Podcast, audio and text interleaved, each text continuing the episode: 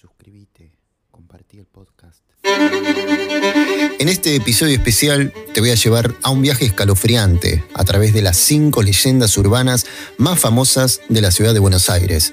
Desde el taxi fantasma en el cementerio de Chacarita hasta la trágica historia de amor y celos en la iglesia de Santa Felicitas. Estas historias han sido transmitidas de generación en generación y han capturado la imaginación de aquellos que las escuchan. ¿Has oído hablar de la fiesta eterna en el Palacio de los Bichos? ¿O de la tragedia deportiva en la puerta número 12 del Monumental? Estas leyendas son solo la punta del iceberg en cuanto a la oscura y misteriosa historia de Buenos Aires. Bienvenidos al episodio de hoy. Leyendas oscuras de Buenos Aires. ¿Cómo está la gente? Bienvenidos a un nuevo episodio de Nadie habla de esto. Antes de comenzar con este episodio, te invito a suscribirte al canal. Estamos aquí en YouTube y también si estás escuchando el episodio en Spotify, ponele seguir, activa la campana y califica el episodio. Con esto dicho, vamos a comenzar con este episodio, las leyendas este, más oscuras de Buenos Aires. Casi todas las leyendas comienzan con una historia trágica, mágica o romántica. Luego existe un rumor popular que se encarga de transmitir la historia y hacerla evolucionar hasta hacerla general. En este episodio vamos a comentar las leyendas urbanas de Buenos Aires con fantasmas, tragedias y muchos misterios más. La ciudad de Buenos Aires es una ciudad que tiene 3 millones de habitantes, son 200 kilómetros cuadrados, un verdadero hormiguero de personas, y a menudo se cuentan historias fascinantes que se van convirtiendo en leyendas urbanas. Vamos a comenzar con la primera, y se trata de El taxi fantasma en el cementerio de Chacarita. Como no podía ser de otra manera, esta historia comienza en el cementerio de Chacarita. Son 95 hectáreas. Es uno de los cementerios más grandes del mundo. Lo llaman la necrópolis. Nada raro ya que es una verdadera ciudad consagrada a los muertos, con inmensos panteones, empleados, jardines, calles y muchísimas historias. En el año 1978, un hecho ocupó todos los titulares de la época. Una mujer había sido encontrada muerta en el cementerio, recostada sobre la tumba de su madre. La mujer joven habría tomado el taxi de la muerte. Esta leyenda cuenta que un extraño automóvil anda deambulando por la ciudad, mezclado en la fila de taxis a la salida del cementerio. Según las fuentes, es un Ford Falcon o un Peugeot, cuya matrícula sería misteriosamente RIP 666. Explica la leyenda que todo aquel que se sube a ese taxi comienza a sentir un frío extraño que invade todo su cuerpo. Una vez muerto el pasajero, el taxi lo lleva al lugar donde se subió originalmente, al cementerio. Los locales creen más o menos en esta historia, pero hasta los más escépticos suelen desconfiar. Por las dudas, nada de tomar taxis a la salida del cementerio. La siguiente historia, la siguiente leyenda en realidad, es la fiesta eterna del Palacio de los Bichos. El Palacio de los Bichos es denominado así por las gárgolas que escoltaban su fachada. Está ubicado en el barrio de Villa del Parque, exactamente en la calle Campana al 3220. Este palacio fue construido en el año 1910 por el italiano Rafael Giordano. Debía ser el regalo de bodas para su hija Lucía y su yerno.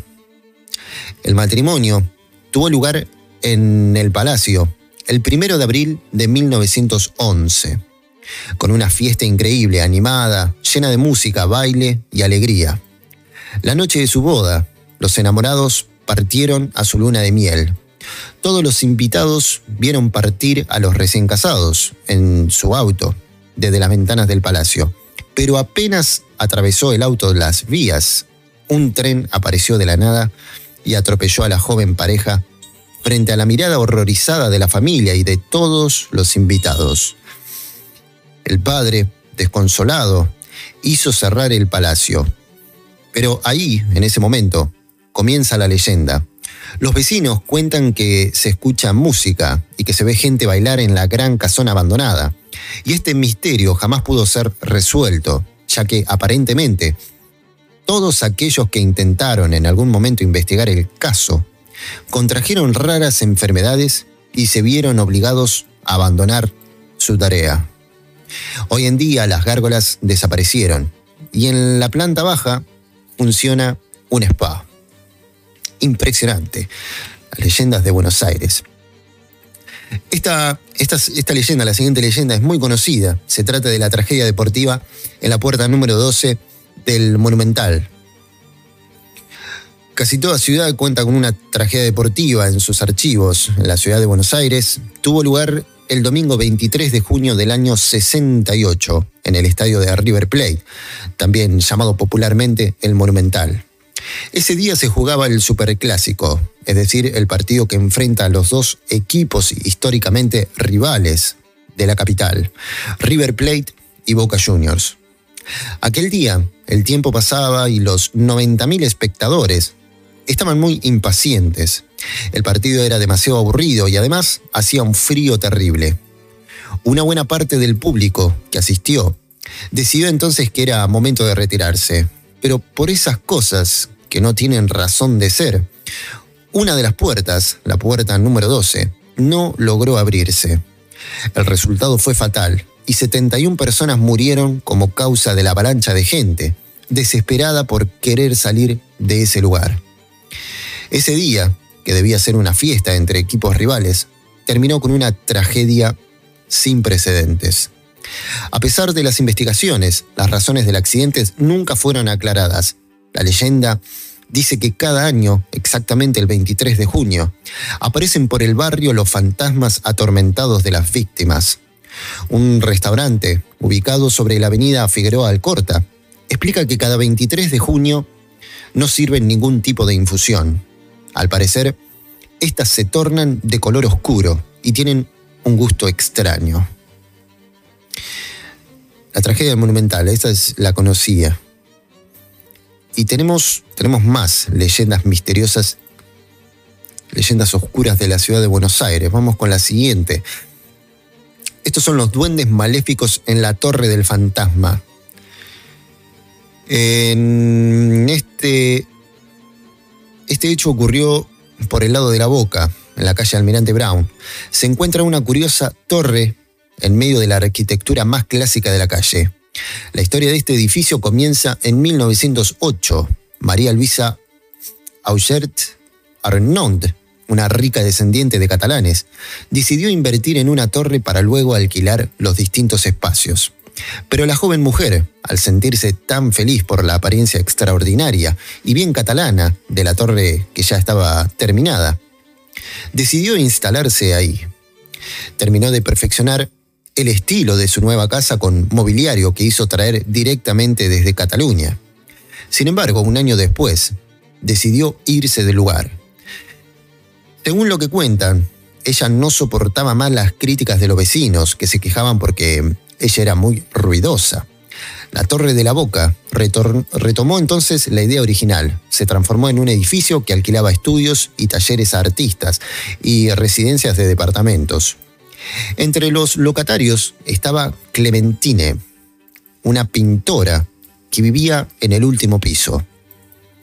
Un día una periodista llegó para entrevistarla, sacó algunas fotos, pero al parecer cuando se revelaron, se dio cuenta de que aparecían en las imágenes unos extraños pequeños duendes.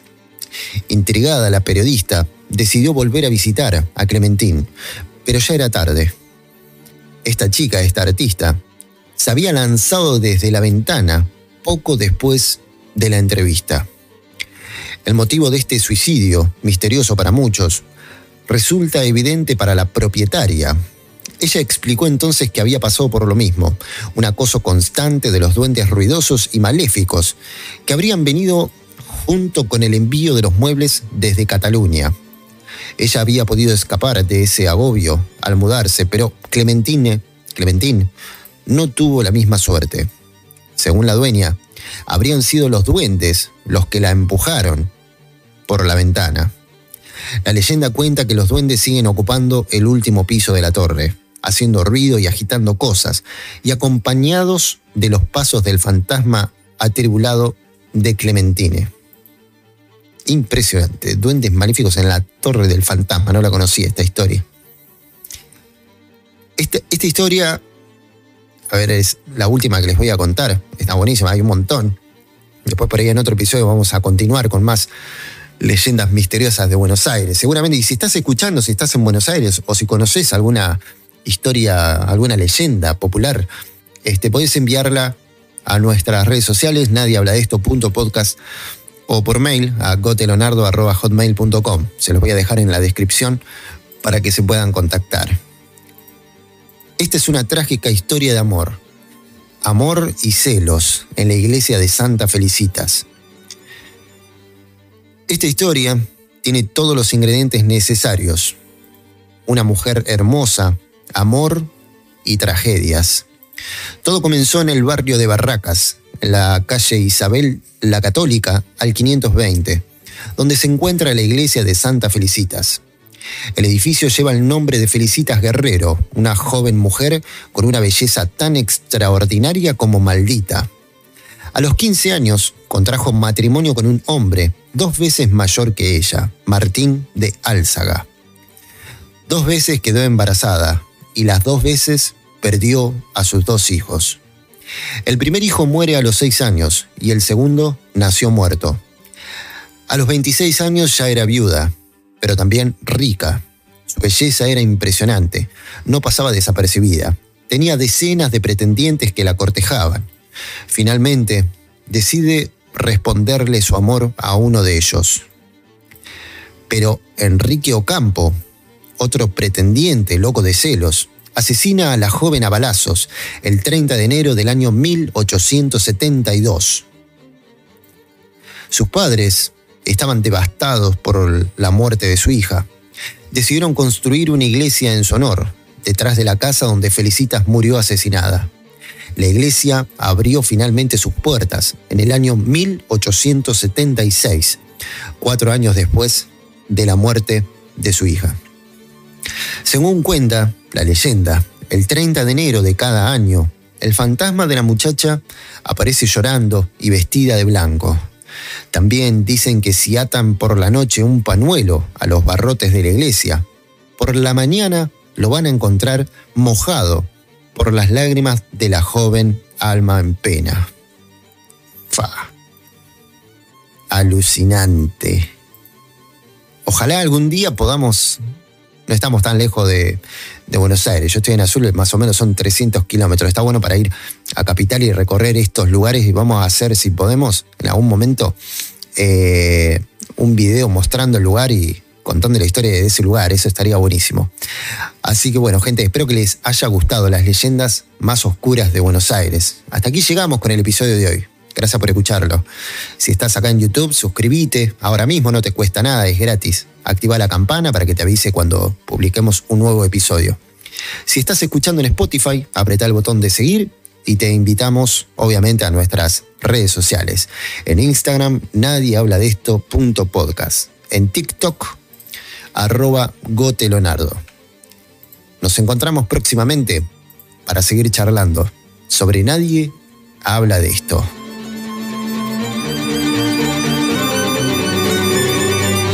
aquí el episodio de hoy. Gracias por escucharlo. Te invito a seguirme en Instagram, leonardo.gote o nadie habla de esto.podcast. También podés enviarnos una idea para charlar, anécdota o lo que quieras al email goteleonardo.hotmail.com. Muchas gracias.